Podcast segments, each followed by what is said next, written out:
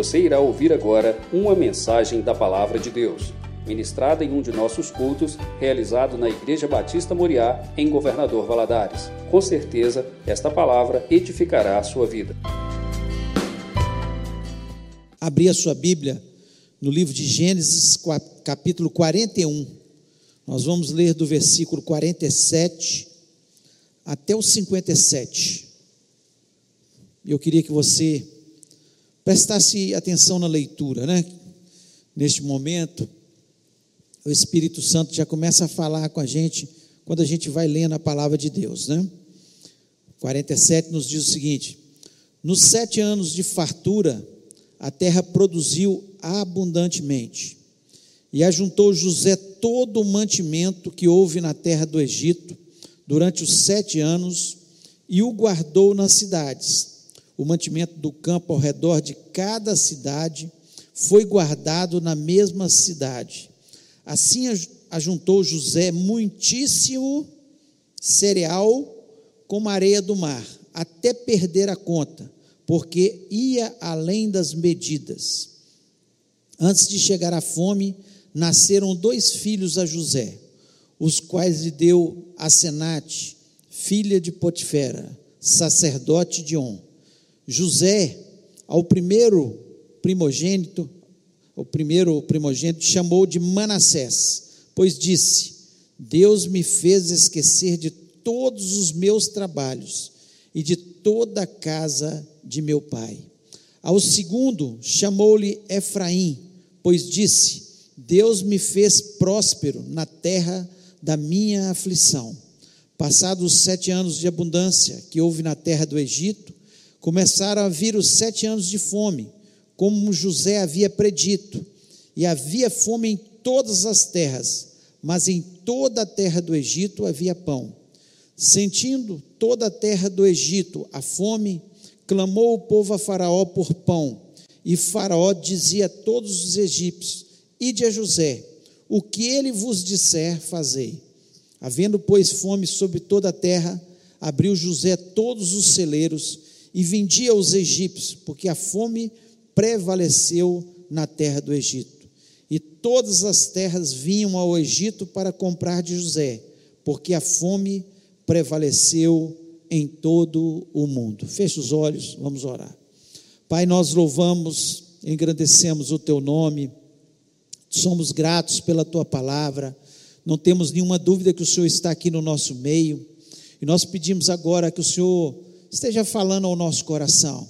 Começa falando ao meu coração, me dá inteligência, sabedoria, as palavras certas, ó Deus, para que a tua palavra possa chegar em cada coração. Eu sei que o Senhor quer nos abençoar, eu sei que o Senhor quer dar direção às nossas vidas. Dá inteligência ao teu povo também, ó Pai, para que possa ter o verdadeiro entendimento da tua palavra, não só aqui no templo, mas em cada lugar que nos ouve neste momento Ó Deus, nós repreendemos toda a astúcia de Satanás. Eu sei que ele fica querendo distrair, trazer confusão nas mentes, Pai, mas nós repreendemos todo o mal que possa querer roubar a palavra do Senhor do nosso coração.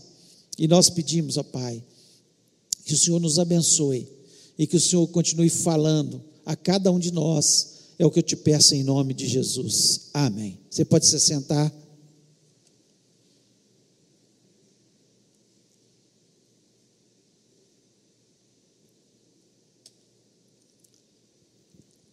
Esse texto ele antecede, né, alguns capítulos onde nós vemos a aflição de José. José era um filho muito especial para o seu pai e certamente não só porque ele amou muito a sua mãe, mas também porque ele fazia diferença entre seus irmãos. Eu não tenho nenhuma dúvida disso.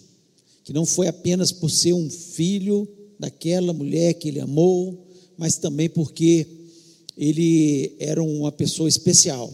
Ele chamava a atenção onde ele passava, né? E ele foi vendido, todos nós conhecemos sua história, foi vendido pelos seus irmãos, a princípio queriam até matá-lo por inveja, é vendido pelos seus irmãos, ele vai parar no Egito, e ali ele vai para a casa de Potifar. Na casa de Potifar, ele fica durante 11 anos como escravo, e depois ele, a mulher de Potifar, de Potifar é, tenta seduzi-lo, e ele não resiste àquela sedução, aquela mulher muda a história completamente, dizendo que ele que tinha tentado seduzi-la, ele vai parar na prisão e ele fica durante dois anos na prisão. Ali na prisão, ele revela o sonho de dois, é, duas pessoas importantes no reino de Faraó: padeiro, aquele que cuidava de toda né, a comida, né, a cozinha de Faraó, e também do copeiro, aquele que servia à mesa de Faraó. Eram pessoas extremamente de confiança de Faraó. Não sabemos, a história não nos conta, mas alguma coisa eles, aconteceu na vida deles, alguma desconfiança de Faraó, que eles foram parar na prisão. Chegando ali, eles têm um sonho, e diante daquele sonho, José interpreta o sonho deles e diz que o padeiro seria morto e o copeiro voltaria a servir a Faraó. E realmente aquilo acontece. E o texto que nós acabamos de ler, nós vemos aqui é, Faraó tendo um sonho. Na verdade, dois sonhos. Ele começa a ter um sonho, primeiro das vacas gordas, e depois sete vacas gordas, depois sete vacas magras, e aquelas vacas magras comiam, devoravam as vacas gordas. Depois ele teve também das espigas que eram cheias, formosas, depois espigas mirradas. E aquelas espigas mirradas engoliam, aquelas destruíam aquelas espigas que eram cheias. E quando o faraó fica atordoado com esse sonho, porque aquilo incomodou muito, ele viu que aquilo vinha de um patamar, era Deus, uma revelação de Deus, ele começa a argumentar e ninguém conseguia revelar aquele sonho. E o copeiro lembrou-se de José. Lembrou que José tinha interpretado o seu sonho. E o que ele tinha falado tinha acontecido. E o copeiro chega para Faraó e diz: Olha, tem um moço que está na cadeia. E ele revelou o sonho. Conta tudo para ele. faraó manda chamá-lo, ele muda de roupa, toma o seu banho, se barbeia, chega diante de Faraó. E Faraó pergunta para ele se ele era capaz. E eu acho interessante que no versículo 16 ele fala uma coisa que é importante. Ele fala assim: Isso não está em mim. Deus dará resposta. Deus dará resposta. Ele não leva glória nenhuma para ele. Isso é uma coisa que me chama muita atenção e nós devemos tomar como exemplo de José isso. Muitas vezes as pessoas querem exaltar alguma coisa que nós fizemos, se não fosse Jesus na nossa vida, se não é Jesus nos orientando, nos capacitando, nos colocando em postos chaves, nos eh, colocando em situações que nós podemos ajudar as pessoas, se não é Jesus, não está em nós, é Deus. Honra e glória a Deus. Isso é, é uma coisa que chama atenção em José, que é algo tremendo, né? Depois de passar 13 anos na terra da aflição, no Egito, 11 anos como escravo, dois anos, a sair da prisão. Primeira coisa, quando ele tem a oportunidade de levar uma fama, de ficar por cima, ele dá honra e glória a Deus. Ele exalta o nome de Deus. É algo maravilhoso, algo que nos ensina muito e nós precisamos aprender isso. Então, toda honra, toda glória, toda capacitação, toda inteligência, toda sabedoria, tudo vem de Deus. Tudo que você tem, tudo que você é, foi Deus que fez.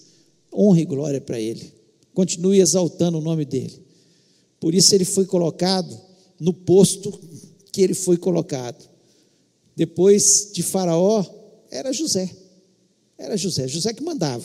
Faraó, as pessoas iam perguntar para o faraó: o que nós vamos fazer? Nós estamos agora com fome, situação. Vai lá e conversa com José. O que José falar, está feito.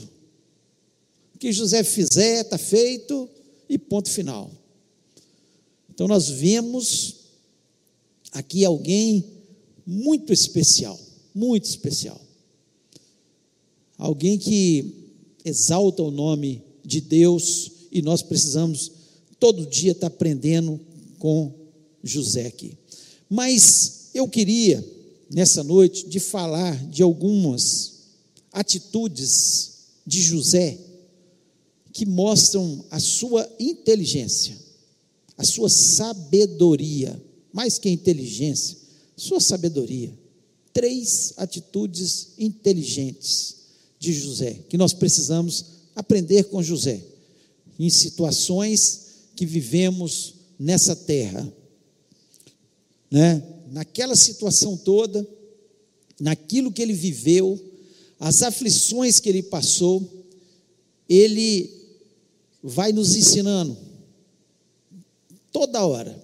Uma delas eu já falei aqui, né, uma situação, mas eu queria falar de três atitudes dele que foram inteligentíssimas e que nós precisamos aprender no mundo conturbado, no mundo de aflição, no mundo em que as coisas acontecem e mudam muito rápido e nós precisamos aprender com ele. E a primeira atitude que nós vemos na vida de José, que ele guardou nos tempos de fartura. Guardou no tempo de fartura. O, o versículo 48 diz o seguinte: E ajuntou, vou ler de novo, e ajuntou todo o mantimento dos sete anos que houve na terra do Egito, e guardou o mantimento nas cidades, pondo nas cidades o mantimento do campo que estava ao redor de cada cidade.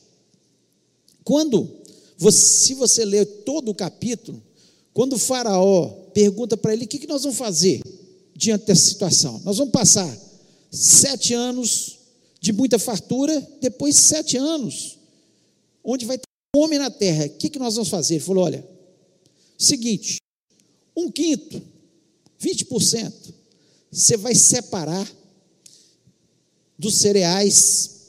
É claro, não dá para guardar fruta, não dá para guardar essas coisas, mas dos cereais você vai guardar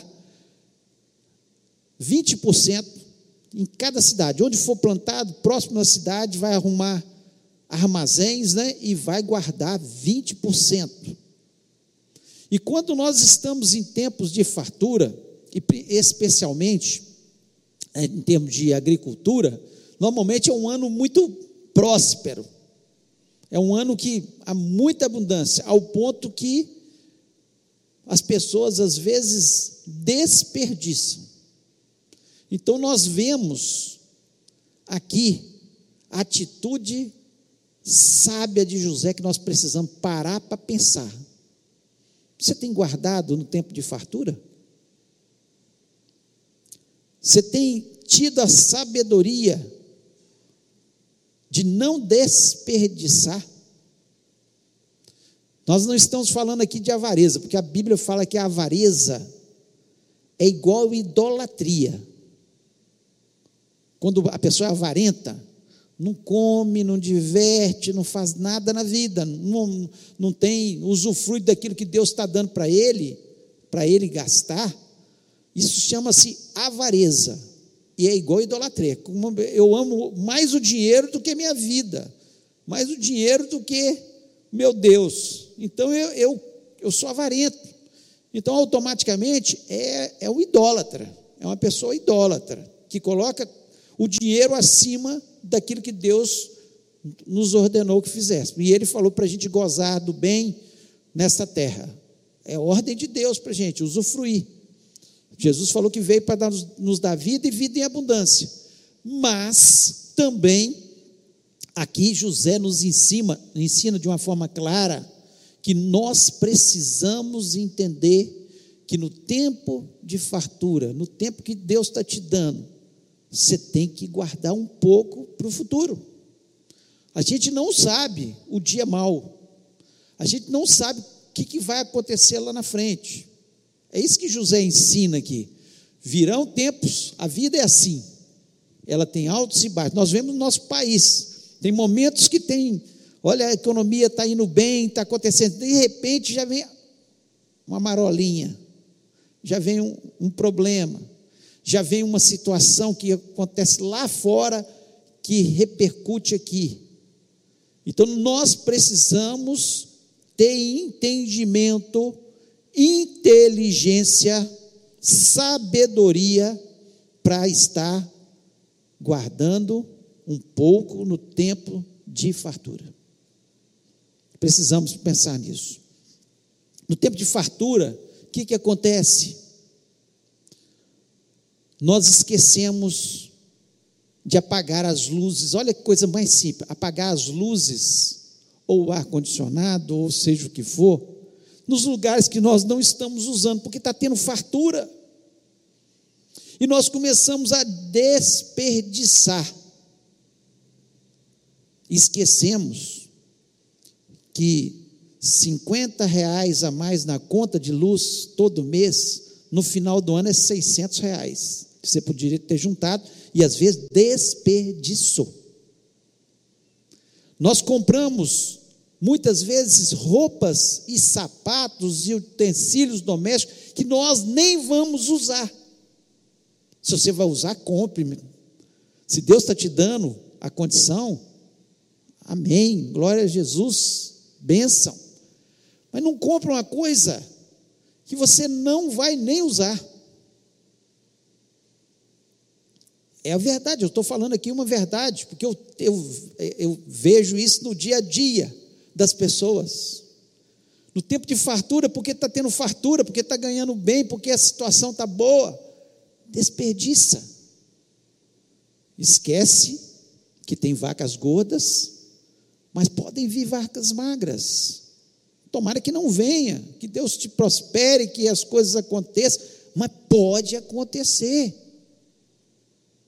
E mesmo que não aconteça, que bom que você fez uma poupança para o seu futuro, para a sua velhice, para você, no futuro, você tem uma vida melhor. Mas nós temos que tomar muito cuidado, né? Quanto desperdício de comida. Pessoas que enchem o prato e deixam o prato ali, metade da comida no prato. Nós temos que ensinar, sim, aos nossos filhos, às pessoas. O Brasil é campeão de desperdício de comida. Por quê? Porque tem fartura de comida aqui. Só que pode faltar. Então nós temos que entender que aquilo que nós desperdiçamos, que nós compramos, vai, você tem quase certeza que aquilo vai ser jogado fora, porque está comprando demais, ou está comprando que pode vencer. Então tome cuidado com essas coisas. São pequenas coisas que nós temos que tomar muito cuidado. Então, atitude inteligente de José. Ó, nós vamos guardar, porque virão tempos ruins. E quando veio o tempo ruim, quem estava tranquilo? José. José estava tranquilo. O Egito não passou fome, pelo contrário, ele começou a vender para as outras nações, começou a ficar mais enriquecido. Por quê? Porque ele teve a sabedoria, a inteligência, teve uma atitude sábia de guardar para o tempo das vacas magras. Então guarde. Usufrua da vida. Deus te deu isso. Coma bem, vista bem, usufrua de tudo que Deus te dê. Mas não seja um desperdiçador. Nós vemos um exemplo muito claro quando Jesus Cristo pegou cinco pães e dois peixes, multiplicou, alimentou uma multidão. Mas depois de alimentar toda a multidão, o que, que ele falou com os seus discípulos? Recolhei o que sobrou. Recolhei o que sobrou. Ele era o Senhor. Ele podia multiplicar quantas vezes ele quisesse, tanto é que ele multiplicou duas vezes pães e peixes. Ele podia multiplicar muitas e muitas vezes, todas as vezes, ah, não, não preocupe com isso não, pode deixar aí, jogado aí, porque eu multiplico de novo. Mas não, Jesus estava ali trazendo um ensinamento para os seus discípulos. Não era apenas eu faço milagres, eu faço milagres, mas eu também não quero que vocês desperdicem as coisas. Tem muita gente que está passando fome, está passando dificuldade no mundo inteiro. Então, atitude sábia, bíblica, que nos vai nos ajudar com certeza para o futuro. Aquele que economiza, né, pensando no futuro, ele sempre vai ter.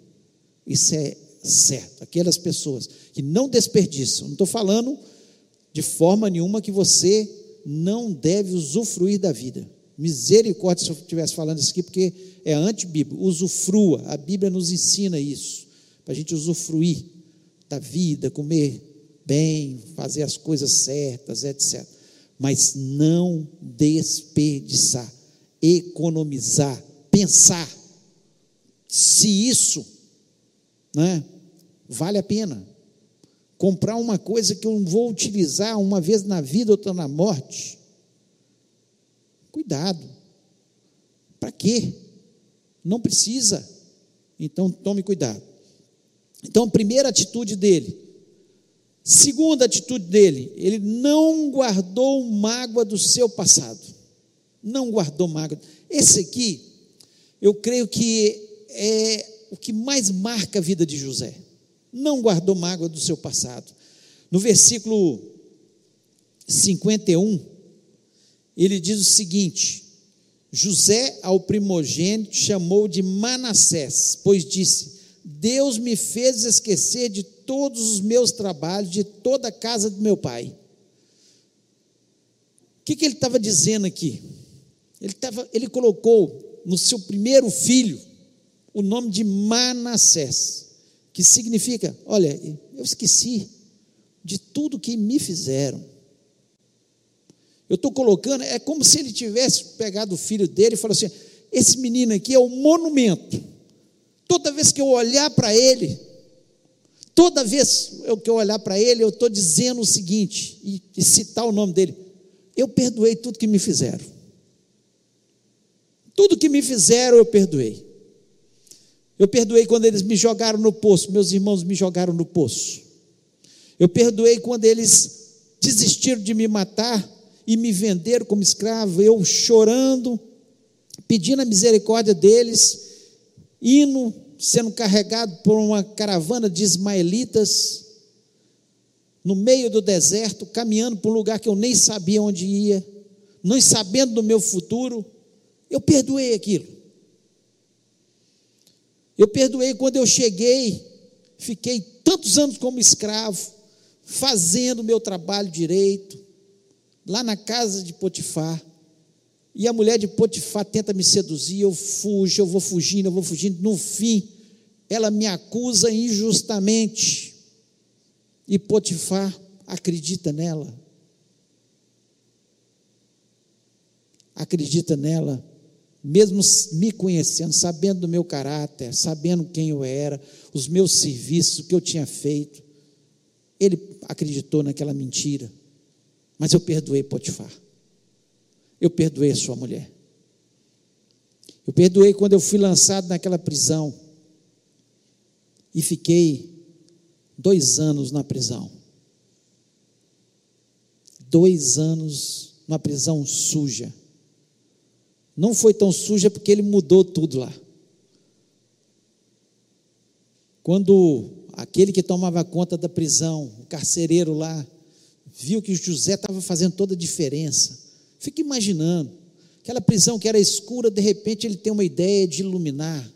Aquela prisão que era suja, aquela prisão que só tinha gente murmurando, ele começa a falar do Deus dele, falar da paz que o Deus dele dava. Ele mesmo naquela situação se mostrando confiante, alegre, esperançoso, quando todos ali não tinham mais esperança.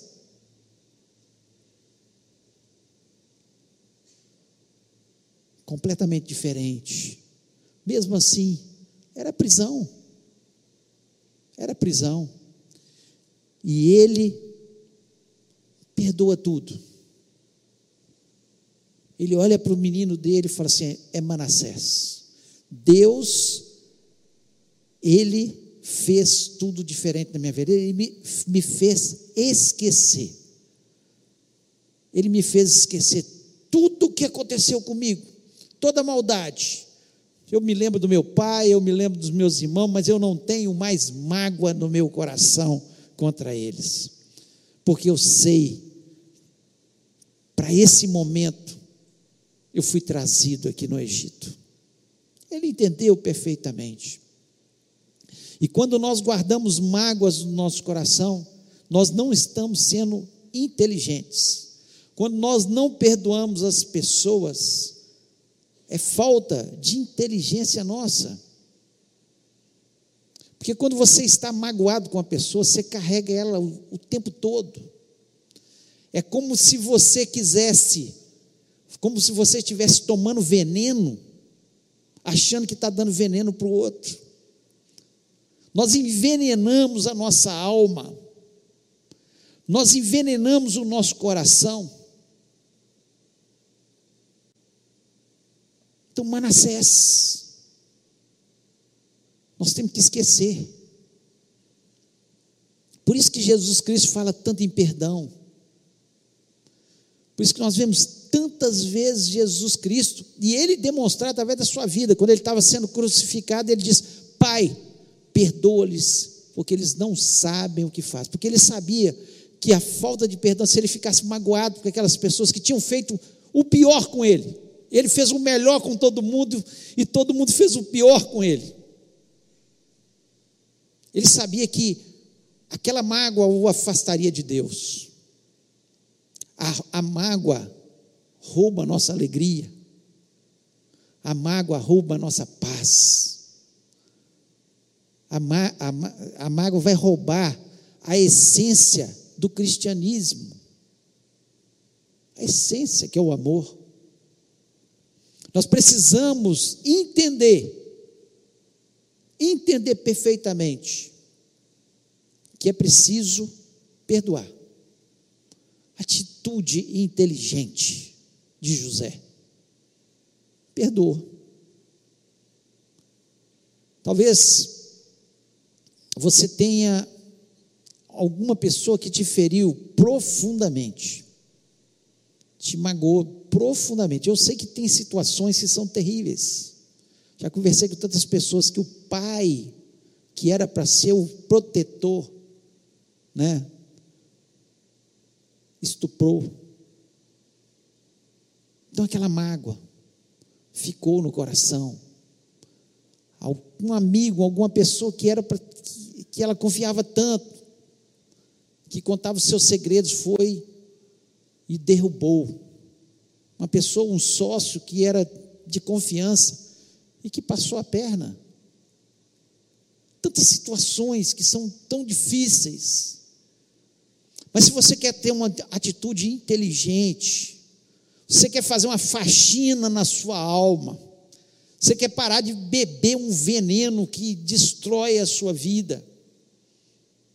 Então, Manassés, esqueça, perdoe, livre-se dessa mágoa,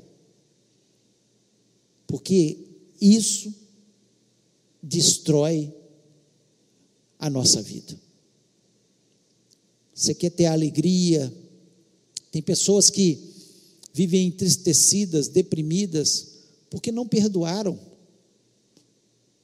Alguma coisa que alguém fez que não perdoaram. Essa é a noite que Deus está falando com você. Perdoa em nome de Jesus Cristo. Liberte-se. Deus está te dando uma oportunidade de você trazer a alegria e a paz de novo para o seu coração. Manassés, ele olha para trás, 13 anos, sofrimento, aprisionamento, sem saber do futuro o que vai acontecer, mas ele perdoa, esquece. Deus me fez esquecer. Na nossa capacidade, muitas vezes a gente não vai ter capacidade. É o Espírito Santo que nos capacita. Mas o Espírito Santo não invade o nosso coração. Você tem que pedir ao Espírito Santo: me capacita, me ajuda a perdoar. E certamente o Espírito Santo vai te capacitar. Porque é a palavra de Deus. Cristianismo sem perdão não é cristianismo. Então, essa atitude talvez tenha sido a mais importante de José. Ele exaltou o nome de Deus. Que linda atitude. Ele glorificava sua. É, ele, mas esta de perdoar aqueles que tanto mal fizeram a ele. Certamente, Deus aplaudiu. Deus falou: Olha, esse moço tem um coração segundo o meu coração. Esse moço é capaz de perdoar como eu perdoo toda a raça humana, que todo dia me trai, né? Deus falando certamente, a raça humana que me trai, que faz as coisas pelas minhas costas, que me vira as costas, enfim. E Deus continua nos perdoando em Cristo Jesus. Então, nós somos criados à imagem e semelhança de Deus. Nós nascemos para perdoar, para não guardar mágoa. Não guarde esse veneno dentro do seu coração, porque está te destruindo. E Deus quer que você seja uma pessoa para cima, alegre, cheio de paz, de esperança, que crê no futuro, que sabe o Deus que você tem no nome de Jesus. E a terceira e última atitude, José esquece o passado e olha para frente. José esquece o passado e olha para frente. No versículo 52, aqui ele diz: Ao segundo filho chamou Efraim, pois disse: Deus me fez próspero na terra da minha aflição. Efraim significa prosperidade. Não prosperidade apenas financeira. Não é só isso. Efraim significa prosperidade. Porque quando nós vemos a vida de José, ele foi próspero em todos os lugares onde ele estava. Ele não foi próspero só quando ele chegou no palácio e ficou rico. Não. Ele foi próspero na casa do seu pai. Enquanto ele foi diferente dos seus irmãos. Seu pai tinha um certo privilégio, errado, errado, mas tinha um certo privilégio, porque ele era diferente. Ele era próspero. O erro dele foi lá.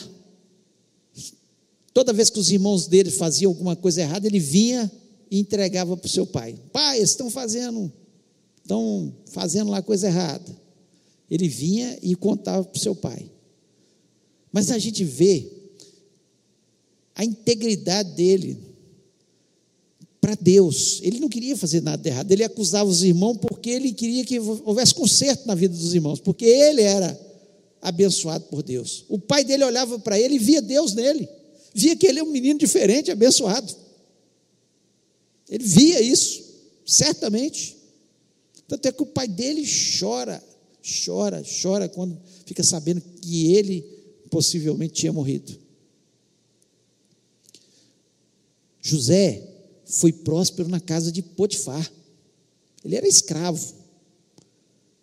A palavra de Deus nos diz que Potifar olhava para ele e via que tinha um espírito excelente sobre a vida dele, que o espírito de Deus estava sobre a sua vida, que ele era diferente dos outros escravos, Tanto é que ele prosperou. Nada na casa de Potifar acontecia sem José colocar a mão. Ele deixa, a, continua sendo escravo, mas ele se torna o senhor da casa, ele que domina todas as coisas, ele que coordena todas as coisas. Prosperidade. E aí, nos leva a pensar: seja próspero nas pequenas coisas que Deus tem colocado na sua vida. Tenha um espírito excelente. Se Deus te posiciona num trabalho, faça da melhor forma. Faça da melhor forma, não importa o seu trabalho. Não importa. Faça da melhor forma. Chegue cedo, saia tarde se for necessário, se atualize, faça da melhor forma possível, faça o melhor. A bênção do Senhor vai estar sobre a sua vida. Ele foi próspero escravo. Ele foi próspero até dentro da prisão. Foi próspero dentro da prisão. Por isso que quando ele coloca o nome do seu filho de Efraim, ele fala: Deus me fez próspero na terra, nessa terra da aflição. Deus me fez próspero. Onde eu ia, Deus me abençoava. Ele estava na cadeia. O carcereiro falou: Olha, esse cara é diferente. Vou colocar ele para tomar conta da cadeia, vou ficar aqui na boa. E ele toma conta. Tomou conta da limpeza, da iluminação, ensinamento para os outros presos, da ordem, colocou ordem em tudo. Próspero na prisão. E foi próspero no palácio. Próspero. Todo mundo achava que Faraó, sim, ele era o líder, o rei, mas quem mandava em tudo, quem dava as ordens, quem falava o que ia acontecer, era José. Era José. Então, ele não ficou olhando para o passado.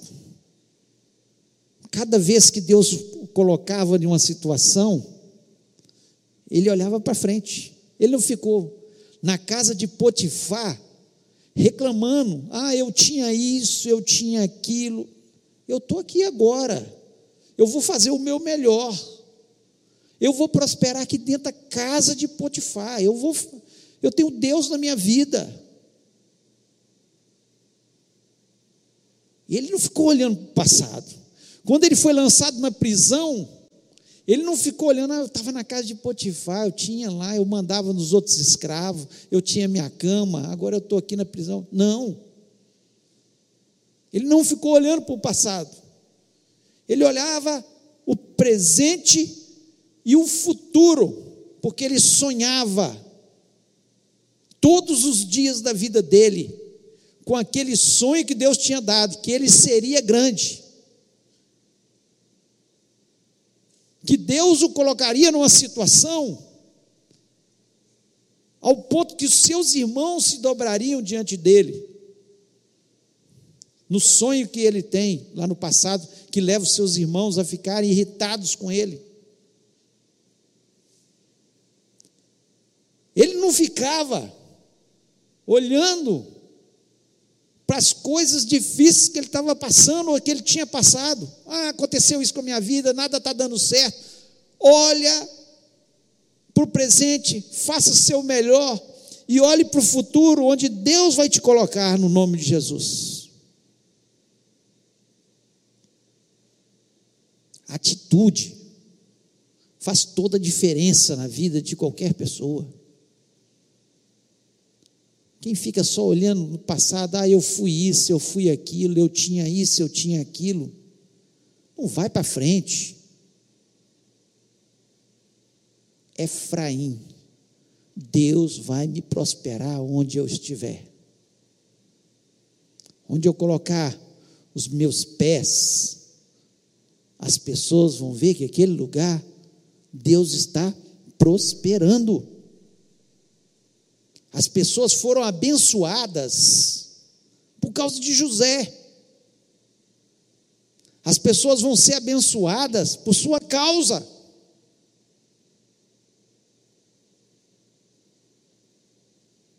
Se lá no passado eles não passaram fome, não ficaram sem alimento nenhum, foi por causa de José. José, onde ia, ele tinha o Espírito de Deus. E onde ele ia, prosperava. A casa de Potifar se tornou mais próspera. A cadeia mudou completamente a situação. Faraó prosperou muito mais. Basta você ler a palavra de Deus. Prosperou muito e muito mais por causa de José. O Egito se tornou ainda mais forte, mais poderoso, porque José estava lá. Atitudes. Então, que você possa pensar sobre essas três atitudes inteligentes que fizeram toda a diferença na história, naquele momento, e nós estamos vivendo a nossa história. Cada um no seu tempo. Quais têm sido as suas atitudes? Você tem tido sabedoria para guardar nos tempos de fartura? Para não desperdiçar? Usufrua, mas sem desperdício.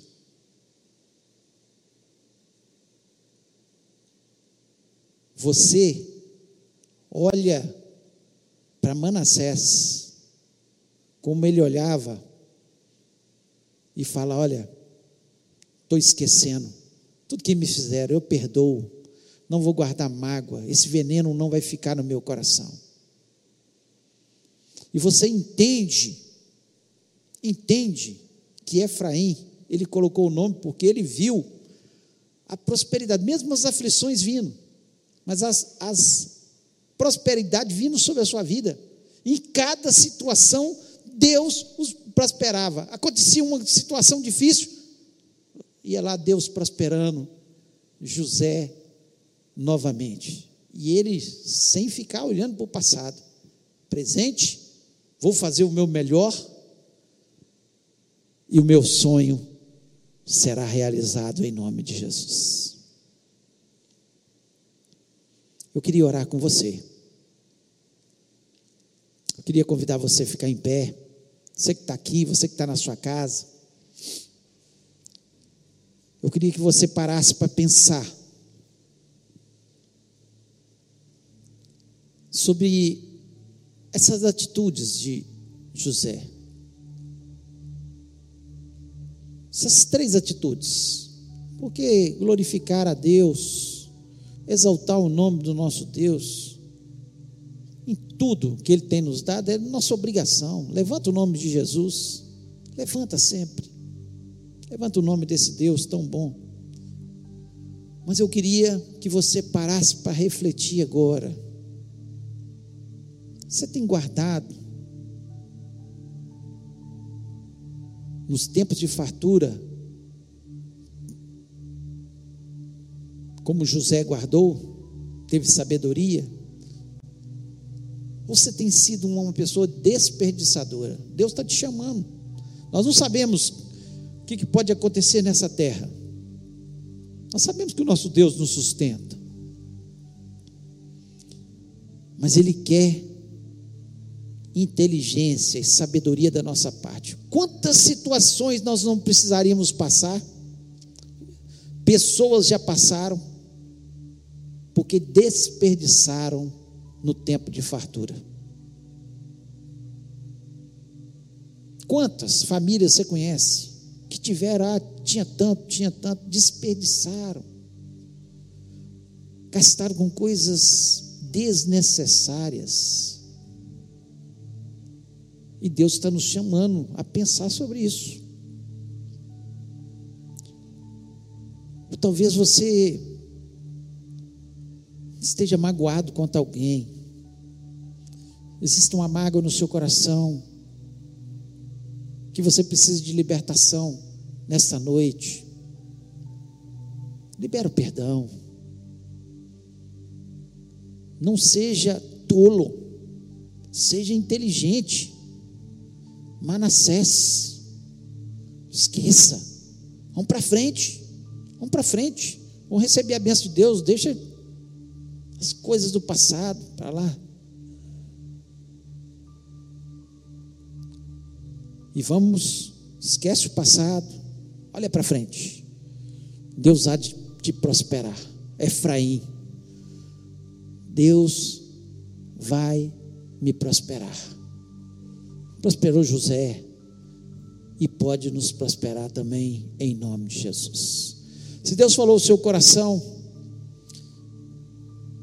e uma dessas atitudes, ou todas, ou uma, seja o que for que Deus falou no seu coração, coloque a mão no seu coração e fale: Deus, é comigo. Me dá inteligência, me dá sabedoria. Que eu não seja um tolo de ficar guardando mágoa. Que eu não seja um tolo de ser um desperdiçador. Que eu não seja um, um tolo de ficar olhando as coisas do passado, mas que eu olhe para frente. Deus vai me prosperar. Ele me prospera. Prosperou e e vai continuar prosperando. E nós vamos orar nesse momento. Pai querido, nós louvamos, exaltamos o teu nome. A tua palavra nos diz que tudo que foi escrito para o nosso ensino foi escrito. Eu acredito sim, ó Pai, que aquilo que aconteceu ali no Egito, naquele momento, e que José, Senhor, de uma forma muito sábia, muito sábia, Senhor, ele traz ensinamentos preciosos para as nossas vidas. Eu acredito que é para o nosso ensino, sim, ó Deus. Eu sei que tem pessoas aqui que estão precisando, Senhor, se ajustar na sua vida financeira, que não pensam no futuro, e o futuro pode ser de vacas magras. Ensina o teu povo, Senhor, a ter sabedoria. Em nome de Jesus. Eu sei que o Senhor detesta a avareza. O Senhor detesta. Tanto é que o Senhor multiplica pães e peixes, todo mundo come com fartura. O Senhor nos diz que o Senhor alimenta os pássaros, os lírios, o Senhor veste. E nós não precisamos ficar preocupados com o futuro. Mas, Senhor, mas acima de tudo, o Senhor nos ensinou a ter sabedoria. Pai, em nome de Jesus, dá sabedoria ao teu povo, aqueles que muitas vezes têm desperdiçado, Pai, em nome de Jesus. Mas, Senhor, de uma forma especial, eu quero pedir por aqueles que têm guardado uma mágoa no coração às vezes quanto o esposo, quanto a esposa, quanto o pai, quanto o filho, quanto um amigo, quanto alguém lá do passado, alguém que fez mal, alguém que deu prejuízo. Ah, Deus, essa é noite de perdão, de libertação, de faxina na alma, de esquecer as coisas do passado, porque o Senhor tem coisas grandes para fazer na nossa vida para o futuro. Vamos olhar para frente, Senhor. Efraim, Senhor, o Senhor prospere o teu povo, dá, Senhor, inteligência e sabedoria. Acima de tudo, Senhor, a certeza no coração que quando nós estamos com Jesus, a bênção do Senhor está sobre a nossa vida. Como o Senhor foi com José, o Senhor é conosco. Portanto, nos abençoa, vai nos dando inteligência, sabedoria. Ensina-nos a sonhar, ó Deus, como José sonhou. Ensina-nos, ó Pai, a colocar em prática os nossos sonhos, ó Pai. Ó Deus, em nome de Jesus, precisamos tanto do Senhor. Sem o Senhor, nós estamos perdidos. José, sem o Senhor, estava perdido, estava morto no Egito. Mas, Senhor, com o Senhor ele venceu, ele prosperou, ele esqueceu de tudo, ele se tornou um homem importantíssimo ali no Egito, Pai. Pai, em nome de Jesus, nós lhe pedimos que o Senhor nos prospere, que o Senhor nos abençoe, que o Senhor vá à nossa frente, que o Senhor faça coisas novas na nossa vida. Ó Deus, levanta o teu povo na força do teu poder. Senhor, aqueles que estão desanimados, coloca ânimo agora. Aqueles que estão aflitos com alguma situação, Senhor, coloca esperança no coração dessas pessoas, ó Pai. Deus, a nossa esperança é o Senhor. Ah, Senhor, tudo que temos é o Senhor.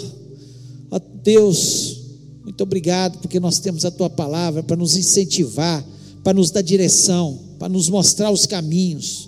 E nós te agradecemos por isso. Nós queremos também pedir, Senhor, pela nossa semana. Seja uma semana abençoada, de vitória. Uma semana, Senhor, onde nós possamos ver portas abertas, onde possamos caminhar e perceber a Tua presença junto conosco, ó Pai. Andando conosco, indo na nossa frente, nos mostrando os novos caminhos, nos colocando sonhos nas nossas mentes, ó Pai. Ó Deus, reavivando a nossa vida, Pai. Ó Deus, nós pedimos que o Senhor seja a nossa bandeira, vá à nossa frente. O Senhor é o Senhor dos exércitos, o Deus que nunca perdeu nenhuma guerra.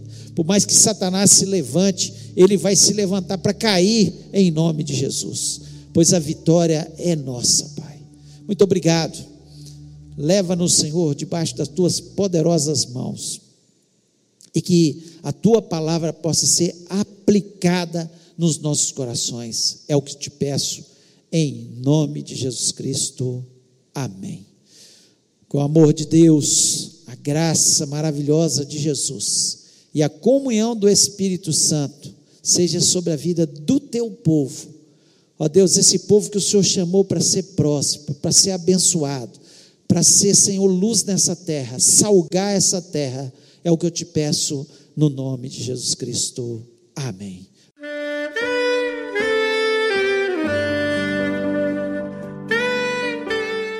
Querido amigo, Deus se interessa por você. Ele conhece as circunstâncias atuais da sua vida. Não hesite em buscá-lo. Em Jeremias 33, versículo 3, ele nos diz: Clama a mim e responder-te-ei, e anunciar-te-ei coisas grandes e ocultas que não sabes. Esperamos que a mensagem ouvida tenha falado ao seu coração e que você e sua família sejam abençoados pelo Senhor Jesus.